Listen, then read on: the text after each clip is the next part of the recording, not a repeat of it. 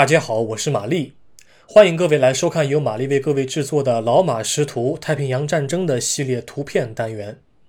今天是二零二零年的十二月二十日，我要展示的是一张一九四一年十二月二十日所拍摄的照片。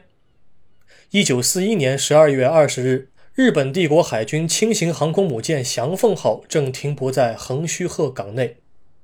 翔凤号诞生之初，并不是一艘航空母舰，而是一艘潜水母舰，称为剑旗号。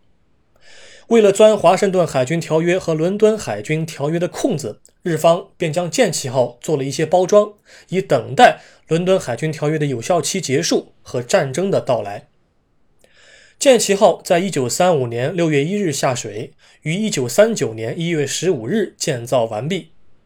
一九四一年太平洋战争爆发之前，日方便拆除了剑旗号的上层建筑，改造了机库，并且铺上了事先准备好的木质甲板。剑旗号于是也被更名为翔凤号，是翔凤级航空母舰的一号舰。另一艘姊妹舰为瑞凤号航空母舰。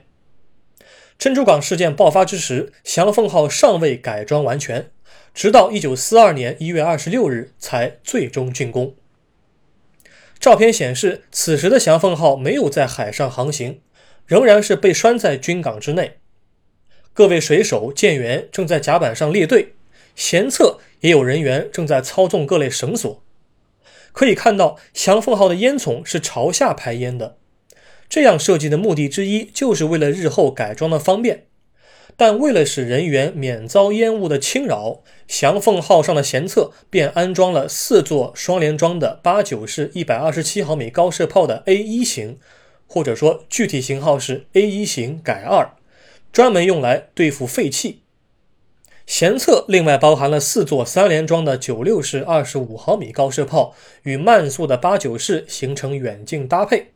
全舰可搭载二十八架飞机。包括十六架九六舰战和十二架九七式一号舰攻，标准排水量为一万一千两百英吨。本照现在收录于吴氏海事历史科学馆，也就是大和博物馆，编号不详。感谢您收看今天的节目，我们下周再会。